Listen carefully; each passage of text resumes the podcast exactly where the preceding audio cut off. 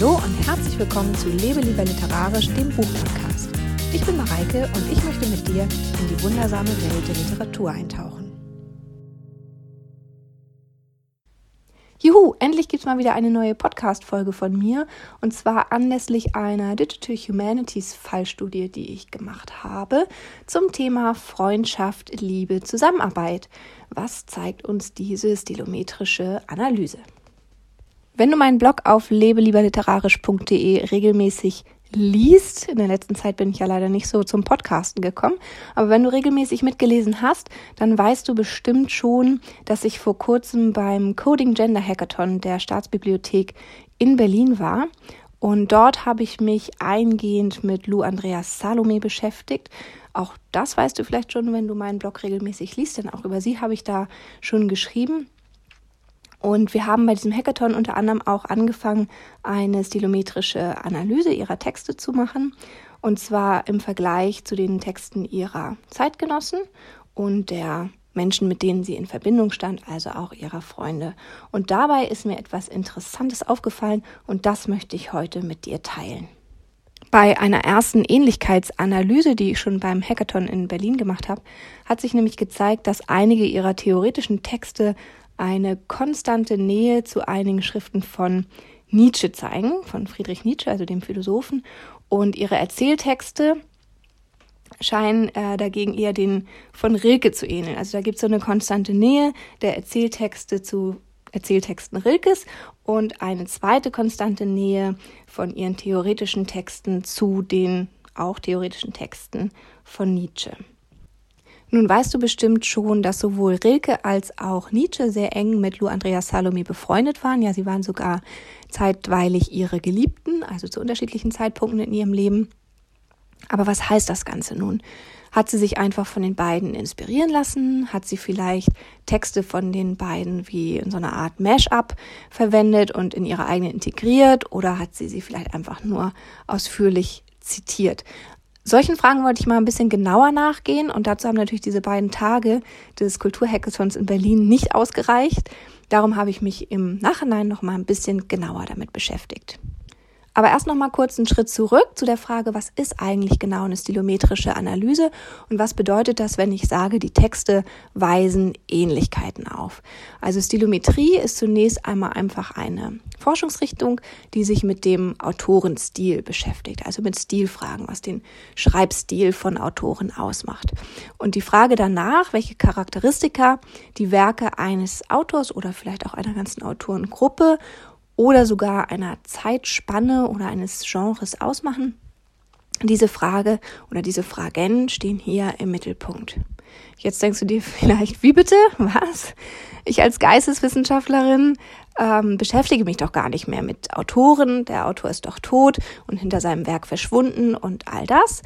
Und ähm, du fragst dich vielleicht auch, ob wir jetzt eben Barth und Foucault wieder rückgängig machen, indem wir jetzt doch den Autor wieder ins Zentrum der Betrachtung Rücken. Aber äh, du merkst vielleicht schon an der Art und Weise, wie ich das sage, dass ich das natürlich nicht glaube, ähm, sondern dass äh, der Autor hier nicht wirklich in das, ins Zentrum der Betrachtung rückt, weil es eben um den Stil geht. Also das geht nicht so sehr um seine ähm, Lebenserfahrung. Also klar sagt man hier ja, ähm, die haben sich zeitweise begleitet oder sind freundschaftlich verbunden gewesen oder waren Geliebte. Aber das betrachten wir hier eigentlich gar nicht weiter, sondern wir betrachten nur, wie sich ähm, der Stil, also was sich halt in dem Stil nachweisen lässt, also im Wortmaterial, ganz konkret. Also was zählt, ist eben nicht das Leben von Nietzsche und auch nicht das Leben von Lou Andreas Salome oder deren psychische Zustände oder was sie uns vermeintlich sagen wollen mit ihrem Texten. Also diese Frage rückt wirklich total nach hinten, sondern was zählt, ist hier die Sprache. Die Besonderheiten von den einen Texten gegenüber den anderen, die sind es, die zählen. Und klar, digitale Stilometrie ist auch eine Methode der Autorschaftsattribution. Also man kann das auch nutzen, um anonyme Texte wahrscheinlichen Autoren zuzuordnen oder wahrscheinliche Autoren für anonyme Texte ausfindig zu machen. Aber das ist tatsächlich nur ein Aspekt eines heute wirklich ziemlich breiten Forschungsfeldes. Es geht mir hier heute aber nicht um die Lehre vom literarischen Stil allgemein, sondern ganz speziell um die digitale stilometrische Analyse. Und wenn du mich schon ein bisschen kennst und meinen Blog schon länger liest, dann war dir das natürlich auch schon klar. Das Besondere an der digitalen Stilometrie ist, dass Ähnlichkeitsphänomene, also ich habe ja am Anfang gesagt, die Texte von Nietzsche und Andreas Salome weisen Ähnlichkeiten auf, dass solche Phänomene immer auf Basis statistischer Häufigkeiten betrachtet werden. Und die kann man dann unterschiedlich definieren. Also man kann sich zum Beispiel Worthäufigkeiten angucken oder die Häufigkeiten von Buchstabenkombinationen, was erstaunlich gut funktioniert. Und natürlich ist es auch möglich, sich die Häufigkeiten von Wortkombinationen anzuschauen. Das klingt erstmal alles soweit ganz logisch, ist aber für uns Geisteswissenschaftler eigentlich eher ungewöhnlich, weil wir uns eben nicht so gerne Häufigkeiten angucken. Also für uns wäre es eigentlich naheliegender, sich seltene Wörter anzugucken, also zum Beispiel zu betrachten, wie häufig Goethe ein Wort wie Wolkenkuckucksheim nutzt oder vielleicht auch eigene Wortschöpfungen, die nur einmal überhaupt in seinem ganzen Werk vorkommen. Sowas ist für uns interessant und naheliegend oder sowas machen wir besonders gerne oder häufig. Und ähm, sowas, wie wir hier betrachten, nämlich, das wäre jetzt auch wieder auf das Goethe-Beispiel bezogen, wie oft verwendet er denn Wörter wie und, der oder ich, das ist eben weniger typisch für geisteswissenschaftliche Studien. Aber nun betrachte ich natürlich auch die Texte hier nicht alleine, sondern mit Hilfe meines Computers. Und zwar nutze ich ein Stilometrie-Tool, das sich Stylo nennt und das ein sogenanntes Package für das Statistikprogramm R ist. Also R, wie der Buchstabe R, ähm, ist ein Programm, das auch viel in der Physik eingesetzt wird oder in der Mathematik. Also jetzt kein speziell geisteswissenschaftliches Programm, aber dieses Package, das man eben dazu installieren kann, Stylo, das ist speziell für die digitalen Geisteswissenschaften entwickelt worden und ähm, auch auf geisteswissenschaftliche Nutzer ausgerichtet, was unter anderem heißt, dass es ein ganz einfaches User-Interface gibt, also auch relativ einfach zu bedienen ist, wenn man es einmal installiert hat. Und das Schöne an diesem Tool oder eins der schönen Dinge an diesem Tool ist eben, dass diese ganzen statistischen Berechnungen im Hintergrund laufen und also ganz, ganz viel für dich errechnet wird und du dann eben ganz viele Daten am Ende hast, die du auswerten kannst. Und das, was du jetzt davon wissen musst, um eben die Studie, die ich durchgeführt habe, zu verstehen, ist, dass das Ganze immer auf einem Delta-Maß beruht. Delta steht für einen Abstand zwischen zwei Größen. Also es ist immer ein ähm, relationaler Wert. So, und das Ganze versuche ich jetzt mal ganz unmathematisch und konkret auf die Textanalyse bezogen zu erklären. Das bedeutet also, dass erstmal für jedes Wort in einem Text eine Häufigkeit errechnet wird. Dabei kann dann sowas rauskommen wie, dass das Wort und 0,6 Prozent eines Textes ausmacht und dass das Wort R vielleicht 0,456 Prozent eines Textes ausmacht, also desselben Textes. Und das wird dann äh, für jedes Wort im Text errechnet oder man kann sich auf die 500 häufigsten Wörter konzentrieren oder auf die 100 häufigsten Wörter oder auf wie viele auch immer. Das kann man also ganz frei festlegen. Und dann kann man natürlich auch nicht nur ein, sondern viele Texte betrachten. Und die Häufigkeiten der Wörter, also die relativen Häufigkeiten der Wörter in den Texten, werden dann miteinander verglichen. Gäbe es jetzt also in unserem Korpus einen Text, in dem das Wort und auch haargenau 0,6 Prozent ausmacht und das Wort er nur 0,1 Prozent. Dann wäre dieser Text dem ersten Text ein kleines bisschen weniger ähnlich als ein Text, also ein dritter Text, den wir uns vorstellen, in dem und auch 0,6 Prozent ausmacht. Das Wort R aber 0,455 Prozent. Und das kann man jetzt natürlich auch nochmal anders ausdrücken. Also der Abstand von Text 1, Textbeispiel 1 zu Textbeispiel 2 ist größer als der Abstand von Textbeispiel 1 zu Textbeispiel 3. Und das würde dann dazu führen, dass der Delta-Wert für die ersten beiden Texte höher wäre als der für Text 1 und Text 3. Ich hoffe, das ist einigermaßen klar geworden. Sonst kannst du es auch gerne nochmal nachlesen auf meinem Blogbeitrag, denn ich habe ja diese Podcast-Folge wie immer auch als Beitrag auf meinem Blog stehen. Verlinke ich dir natürlich unten auch noch meine Infobox. So, das war es auch schon mit mathematischem und äh, statistischem. Und zum Glück ist es auch so, wie ich auch schon gesagt habe, dass das Tool Stylo eine grafische Benutzeroberfläche hat. Das heißt, du musst im Prinzip nur festlegen, welche Texte du vergleichen möchtest, welche Art von Analyse du machen möchtest und welche Delta-Formel genauer angewendet werden soll. Und dann klickst du einfach auf OK und der Computer macht die ganze Rechnerei für dich. Und wenn du dich jetzt fragst, wie umfangreich so ein Korpus sein kann, dass du das äh, Tool anwenden kannst.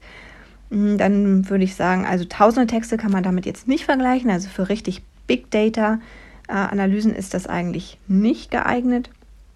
Aber du kannst schon so 50 bis 75 Texte innerhalb von relativ kurzer Zeit damit betrachten. Und mit relativ kurzer Zeit meine ich jetzt nicht eine Minute, sondern äh, je nach Rechenleistung deines Computers eher so 5 bis 20 Minütchen vielleicht. Und mit weniger Texten geht es natürlich ein bisschen schneller und mit mehr Texten dauert es vielleicht auch mal ein bisschen länger. Und wenn du das Ganze mal selber ausprobieren möchtest, ich habe für das Projekt, in dem ich arbeite, das Vortex-Projekt, mal ein Videotutorial erstellt. Auch das verlinke ich dir in den Erklärungen zu diesem, dieser Podcast-Folge. So, und jetzt wird es endlich wieder so richtig geisteswissenschaftlich, denn jetzt gehen wir mal wieder zurück zu unserem Ausgangspunkt, also zu der Fallstudie mit Lou Andreas Salome und Nietzsche. Also ich äh, konzentriere mich jetzt erstmal auf diese Ähnlichkeit zu Nietzsche, weil ich festgestellt habe, dass man dazu schon relativ viel finden kann. Und deswegen ähm, habe ich die Rilke-Ähnlichkeit mal auf eine spätere Studie verschoben. Also falls du noch nichts von äh, Lou Andreas Salome gehört hast oder dich nicht mehr so genau erinnern kannst, was du über sie gehört hast, sie war eine ziemlich schillernde Persönlichkeit, die am Ende des 19., Anfang des 20. Jahrhunderts gelebt hat. Sie war Schriftstellerin und Psychoanalytikerin. Ähm, ganz zu Anfang habe ich auch schon gesagt, sie hat sowohl Erzähltexte geschrieben als auch theoretische Betrachtung. Und sie war eben nicht nur mit äh, Nietzsche eng befreundet, sondern auch mit Paul Reh, also zum gleichen Zeitpunkt. Und später war sie dann, wie ich auch schon erwähnt habe, mit Rilke zusammen. Aber das war eben äh, viel, viel später. Und ich erwähne auch diese ganzen Beziehungen hier nicht, um sie, wie man das gerne mal so macht, ähm, als Muse anderer Theoretiker darzustellen. Darüber habe ich mich übrigens auch schon mal ausführlicher ausgelassen. Also wenn du mal ähm, wissen möchtest, was ich so über den Begriff Muse denke, dann verlinke ich dir einen Blogartikel dazu hier auch unten in den Beschreibungen. Aber zurück zu unserer Fallstudie. Also ich möchte sie hier eben gerade nicht als Muse von anderen Theoretikern oder Autoren bezeichnen. Nee, ich erwähne diese Freundschaften nur, weil sie sich eben erstaunlicherweise in den Texten von Lou Andreas Salome niedergeschlagen haben oder sie scheinen sich da irgendwie manifestiert zu haben im Wortmaterial. Jedenfalls ist es das, was die hier beschriebene Fallstudie vermuten lässt. Ein Aspekt der digitalen Zilometrie, den ich jetzt noch nicht erwähnt habe, ist, dass das Ganze immer nur relational funktioniert. Also man kann jetzt nicht hingehen und sagen, ich betrachte die Texte von Lou Andreas Salome auf der einen Seite und die Texte von Nietzsche auf der anderen Seite und dann schaue ich, wo sind Gemeinsamkeiten und Unterschiede, sondern das Ganze funktioniert immer nur in Abgrenzung von Vergleichstexten. Und da ist Lou Andreas Salome wirklich die ideale Autorin, um sie so zu betrachten, weil sie sehr, sehr stark vernetzt war. Sie war also neben Paul Reh und ähm, Nietzsche und Rilke noch mit vielen anderen Intellektuellen ihrer Zeit bekannt und auch befreundet. Also dazu gehörten zum Beispiel Jakob Wassermann, mal wieder von Meisenburg, Wilhelm Bölsche, Frieda von Bülow und sie war auch noch eine Schülerin Freuds und ähm, führte im Grunde genommen auch diese psychoanalytische Idee von Freud in eigenen Texten ja weiter. Und jetzt habe ich schon ein paar Mal erwähnt, dass ich eigentlich erst beim Coding Gender Hackathon in Berlin angefangen habe, mich mit ihr zu beschäftigen. Auch darüber habe ich mal in einem extra Blogartikel geschrieben. Wenn du den lesen möchtest, findest du ihn natürlich auch in den Show Notes. Verlinke ich dir. Wenn wir es in der Literaturgeschichte oder auch in den Literaturwissenschaften mit einer derartig schillernden Persönlichkeit zu tun haben, wie Lou Andreas Salome es gewesen zu sein scheint, dann bin ich dem gegenüber immer etwas zwiespältig. Also einerseits finde ich das irgendwie gut, weil das kann man sich gut merken und da kann man was mit verbinden und das ist irgendwie interessant und spannend. Auf der anderen Seite habe ich das Gefühl, dass man dadurch fast so ein bisschen vom Werk abgelenkt wird. Und in meiner stilometrischen Analyse wollte ich jetzt eben diesen Weg zurück machen. Also natürlich war einerseits diese schillernde Persönlichkeit oder dieses Leben von dieser stark vernetzten Frau natürlich ein Anlass dafür, auf sie aufmerksam zu werden und ähm, ja, einfach Interesse zu entwickeln. Auf der anderen Seite wollte ich eben auch weg davon, sie immer nur als schillernde Persönlichkeit ähm, darzustellen und tiefer in, in ihr Werk einsteigen oder überhaupt mal in ihr Werk einsteigen. Und zum anderen hat mich eben auch interessiert, ob diese Schriftstellerin vielleicht zusammen mit ihren weiblichen Zeitgenossinnen, mit denen sie ja zum Teil auch befreundet war, so eine Art feminines Schreiben entwickelt hat. Also irgendwie was, was sie von den männlichen Autoren ihrer Zeit unterschieden hat. Also es war ja dieses Thema des Hackathons auch Coding Gender und das war meine eigentliche Idee. Aber es hat sich dann letztendlich ja doch was anderes gezeigt. Was sich nämlich gezeigt hat, ist, dass fast alle Autorinnen und Autorinnen in dem Korpus, also die ich in, in das Korpus integriert hatte, hübsch zusammenklustern. Also die Texte von Jakob Wassermann sind alle zusammen, die Texte von Malvida Meisenburg sind alle zusammen, die Texte von Frieda von Bülow sind alle zusammen, ähm, die Wilhelm Bölsche Texte sind alle zusammen und die Texte von Freud sind alle zusammen. Und dann gibt es die Texte von Lou Andreas Salome, die sich in zwei Cluster aufspalten, also einmal die theoretischen Texte und einmal die Erzähltexte. Das lässt sich natürlich auch relativ leicht erklären, weil das einfach ein ganz anderes Genre und damit verbunden auch ein ganz anderer Schreibstil ist. Und dann gibt es drei Ausnahmen von diesen hübschen einheitlichen Clustern, nämlich drei Autorentexte, die nicht im eigenen Cluster clustern oder nicht ein eigenes Cluster für sich bilden, sondern an Andreas Salomes Texten kleben. Und jetzt wunderst du dich wahrscheinlich, wenn du das hörst, weil du denkst, hör, wieso drei? Am Anfang wurden nur zwei erwähnt, nämlich Nietzsche und Rilke. Das dritte ist ein Text von Malvida Meisenbug. Und zwar der Lebensabend, es geht irgendwie noch weiter der Titel, aber auf jeden Fall sind es eben Geschichten über ihre Zeitgenossinnen, unter anderem auch über Lou Andreas Salome. Also das lässt sich relativ leicht weg erklären, dass dieser Text eben auch bei den Texten von Lou Andreas Salome ist, denn ähm, dort sind eventuell auch Textpassagen zitiert und auf jeden Fall wird eben auch Lou Andreas Salome dargestellt mit ihrem Werk und mit ihrer Arbeit. Also das clustert eben auch mit bei den theoretischen Texten von Lou Andreas Salome. Lässt sich relativ leicht erklären, warum, aber trotzdem sollte man das natürlich nicht vergessen, dass das hier auch ein ein Ausnahmetext ist, denn ansonsten bilden die Texte von mal wieder Meisenbug ein eigenes Cluster. So, und dann gibt es, wie gesagt, die Texte von Rilke, die Erzähltexte, die bei Andreas Salomes Erzähltexten clustern und mit denen wir uns jetzt hier nicht weiter beschäftigen, weil ich das mal in einer anderen Fallstudie machen werde. Denn was uns jetzt hier interessiert, sind die Texte von Nietzsche. Ich hatte erstmal äh, zwei unterschiedliche Kategorien von Nietzsche-Texten drin, nämlich einmal die Zarathustra-Texte, vier Stück insgesamt, und dann die Geburt der Tragödie aus dem Geiste der Musik. Das war im ursprünglichen Korpus drin, diese fünf äh, Nietzsche-Texte. Und was eben bei Lou Andreas Salome clustert, ist die Geburt der Tragödie aus dem Geiste der Musik von 1872. Und wie das in den digitalen Geisteswissenschaften oft so ist, habe ich erstmal damit angefangen, das Ganze nochmal zu validieren, indem ich weitere Analysen gemacht habe. Denn es kann ja immer sein, dass es ein Messfehler ist oder beziehungsweise, dass das ein zufälliges Ergebnis ist. Ich habe also die ganzen Analysen nochmal wiederholt, also mehrere Durchläufe dieser stilometrischen Analyse gemacht mit unterschiedlichen Parametern, aber immer klebte dieser Nietzsche-Text an den theoretischen Texten von Andreas Salome und zwar vor allem an dem speziellen Text äh, Jesus der Jude von ihr. Ich habe dann sogar noch einen weiteren Nietzsche-Text in das Korpus reingeworfen und zwar Menschliches allzu Menschliches und siehe da, auch dieser Text hat immer bei den theoretischen Texten von Andreas Salome geclustert. Könnte man daraus jetzt die Schlussfolgerung ziehen, dass die beiden einfach ziemlich ähnlich geschrieben haben? Das ist eigentlich ziemlich unwahrscheinlich, weil ja die Zarathustra-Texte so hübsch für sich einzeln clustern. Also die haben eben ihr eigenes Cluster und nur diese beiden Nietzsche-Texte Clustern bei den Andreas Salome-Texten. Ich habe dann einfach noch ein paar andere äh, stilometrische Analysen gemacht. Zunächst mal eine sogenannte Rolling Delta Analyse, bei der man einfach die Texte auf eine etwas andere Art und Weise vergleicht, also nicht mit Hilfe von Clustern, sondern indem man einen Text als Basistext, als Vergleichstext annimmt, der auch linear betrachtet wird, also von Wort 1 bis zum letzten Wort, Wort 350.000 irgendwas.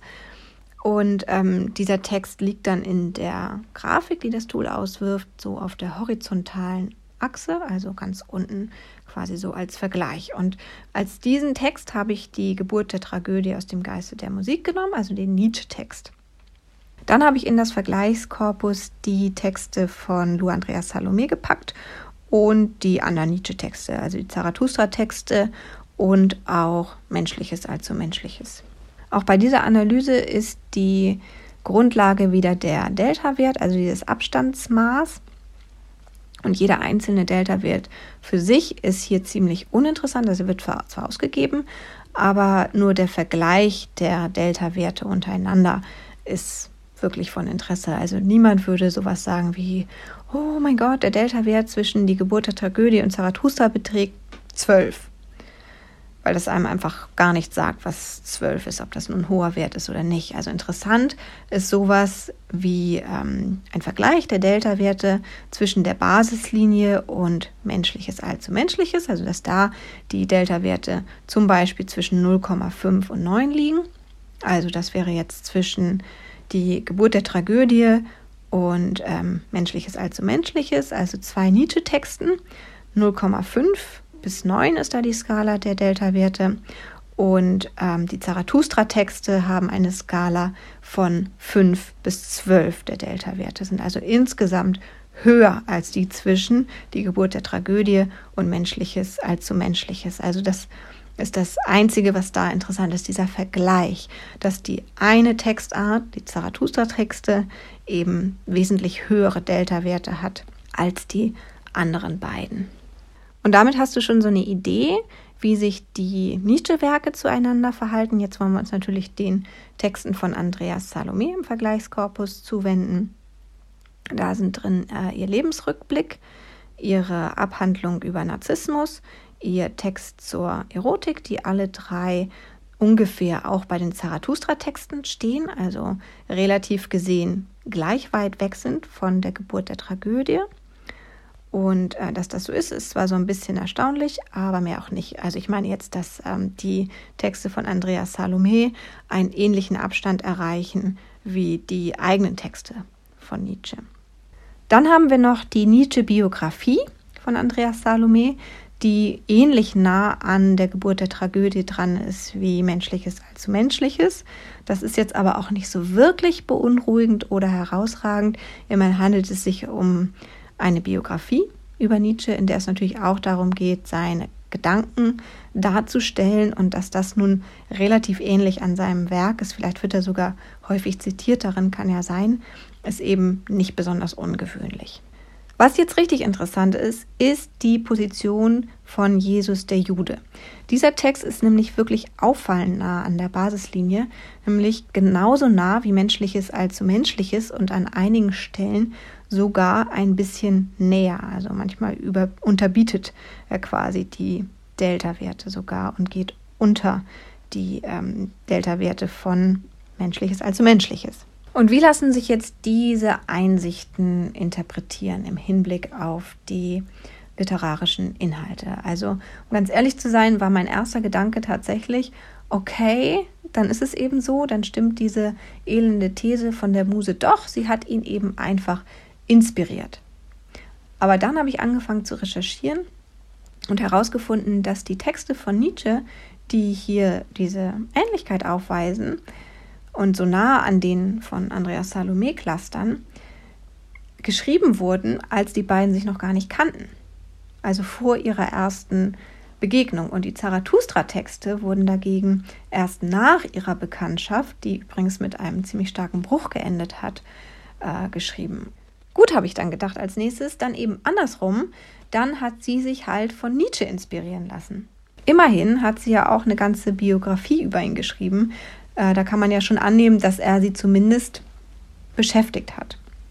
Und auch in ihrem Lebensrückblick schreibt sie übrigens, ähm, obwohl es ja diesen Bruch zwischen den beiden gab, sehr, sehr positiv über Nietzsche.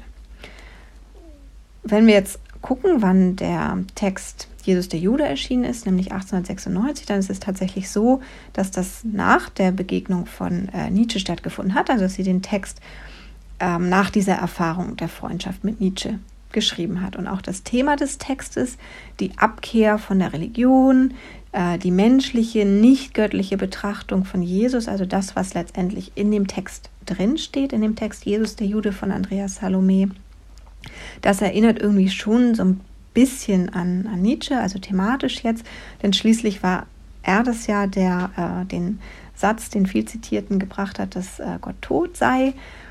Und ähm, insofern könnte man hier auch eine thematische oder vielleicht auch ideelle Nähe feststellen.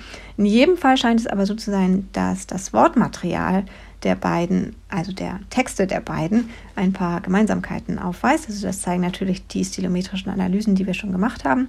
Aber ich habe auch noch eine weitere Analyse gemacht, die eine weitere Art der Visualisierung herausbringt, die du natürlich auch auf meinem Blog nochmal richtig anschauen kannst. Also da werden so Wortgruppen aufgemacht, einmal Nietzsches Wortgruppen und einmal die Wortgruppen von Andreas Salome oder die Wörter, die sie benutzt als äh, Wortgruppe ihres Wortmaterials und die beiden überschneiden sich tatsächlich. Also sie nutzen einfach teilweise gleiches Wortmaterial. Was aber dieses, ähm, diese Art der Visualisierung auch zeigt, ist, dass das Wortmaterial von Jesus der Jude ganz klar in der Gruppe des Wortmaterials von Andreas Salome liegt. Also da werden eben auch die Texte dargestellt als kleine ähm, Icons und man kann dann eben gucken, ob der Vergleichstext irgendwie sich stark von den anderen abgrenzt oder nicht. Und hier ist es eben so, dass die, ähm, die Wörter von Jesus der Jude ganz genau in dieser Wortgruppe der häufig von Andreas Salome verwendeten Wörter drin steckt. Und im nächsten Schritt habe ich mir natürlich auch nochmal angeguckt, welche Wörter das denn nun sein könnten. Also die Wörter, die die beiden teilen oder beide gleich gerne verwenden. Und das sind dann solche Wörter wie das.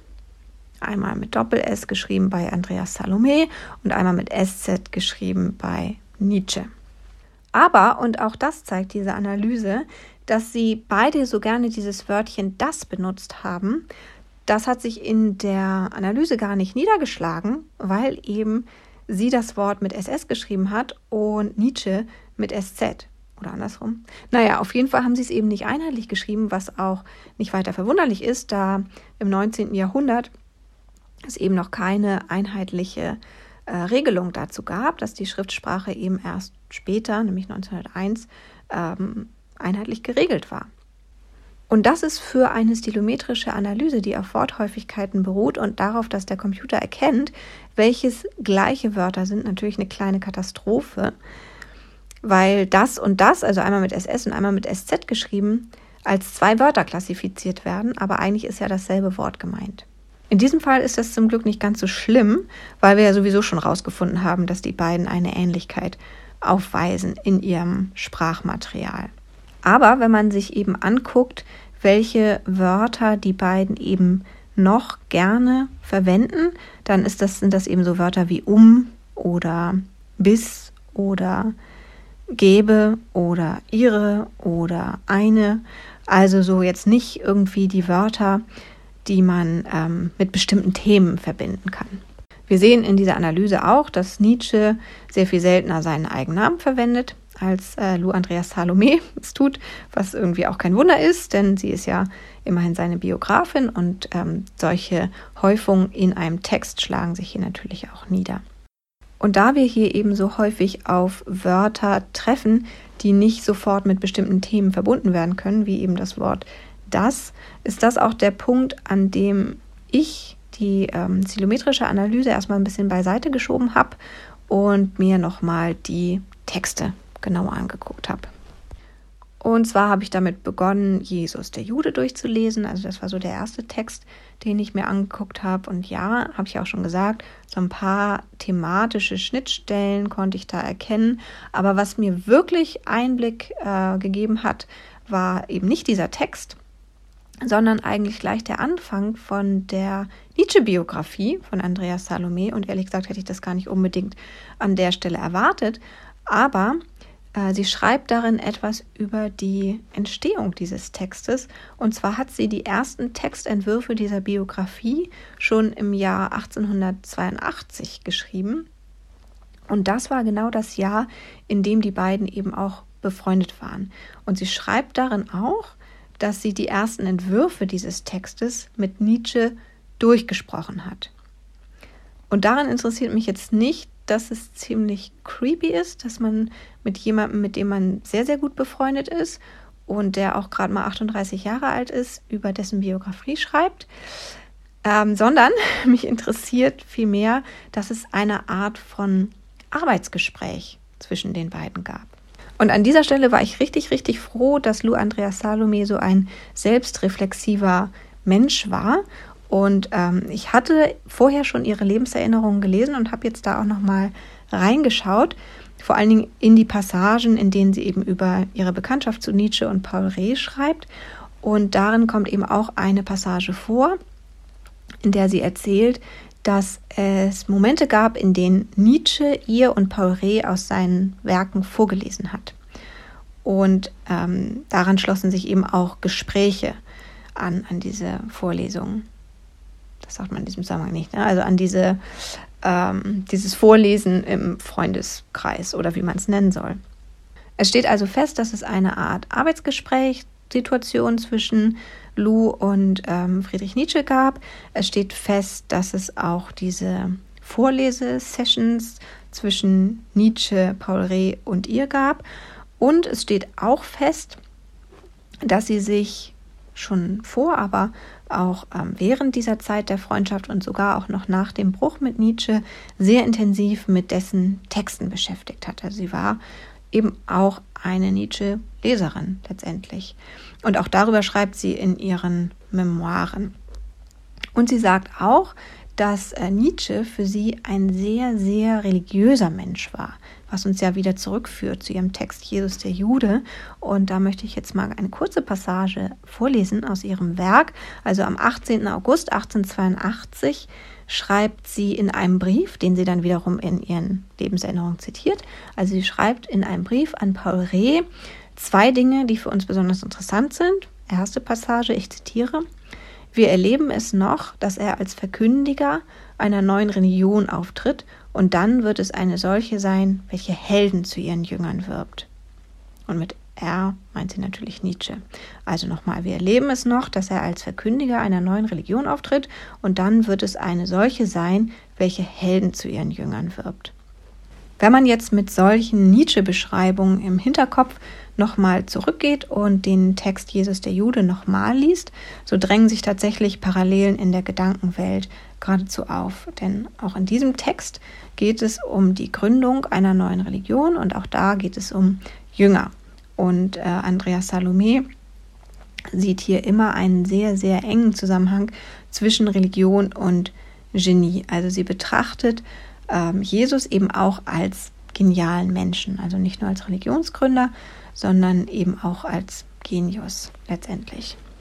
Ich hatte es ja schon gesagt, es gibt noch eine zweite Passage aus diesem Brief, den sie in ihren Lebenserinnerungen zitiert, die in diesem Zusammenhang sehr, sehr interessant ist. Die lese ich dir auch nochmal vor. Ich zitiere, wie sehr gleich denken und empfinden wir darüber und wie nehmen wir uns die Worte und Gedanken förmlich von den Lippen. Wir sprechen uns diese drei Wochen förmlich tot, und sonderbarerweise hält er es jetzt plötzlich aus, circa zehn Stunden täglich zu verplaudern. Und es geht dabei immer noch um sie und Nietzsche. Also nochmal die Passage, wie sehr gleich denken und empfinden wir darüber und wie nehmen wir uns die Worte und Gedanken förmlich von den Lippen. Wir sprechen uns diese drei Wochen förmlich tot und sonderbarerweise hält es jetzt hält er es jetzt plötzlich aus, circa zehn Stunden täglich zu verplaudern. Und diese Passage illustriert für mich nochmal, was sie weiter oben eben auch schon geschrieben oder angedeutet hat, nämlich dieses Arbeitsgespräch.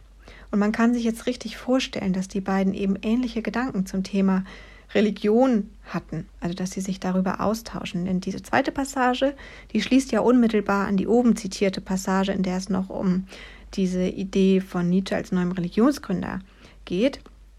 An diese Passage schließt das unmittelbar an.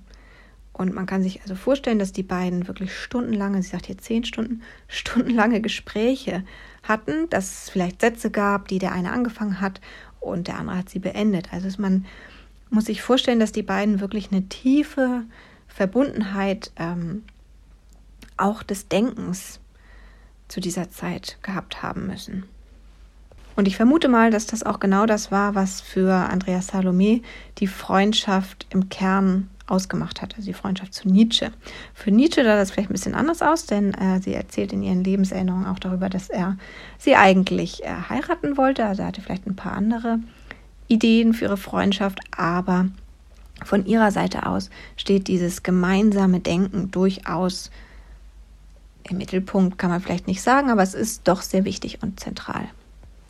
Und was ich an dieser Fallstudie mega spannend finde, ist, wie sehr die stilometrische Analyse eigentlich die Geschichte der Texte und auch der beiden Schreibenden widerspiegelt, also die äh, Entstehungsgeschichte quasi der Texte, wie die sich eben wiederfindet, wie also das gemeinsame Denken und die Arbeitsgespräche der beiden die Texte von Andreas Salome geprägt hat und vielleicht sogar auch, wie stark der Bruch zwischen den beiden dann auch den Stil von äh, Nietzsche geprägt hat, weil er eben hinterher ganz anders geschrieben hat als in seinen frühen Texten.